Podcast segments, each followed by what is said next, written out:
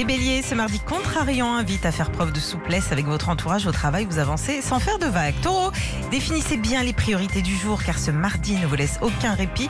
En amour, on vous épaule avec gentillesse. Gémeaux, vos finances méritent de l'attention afin d'éviter que votre budget du mois ne s'évapore sous un coup de shopping. Cancer, ce matin, si vous êtes d'une humeur de marmotte mal réveillée, souriez car le soleil brille désormais pour vous.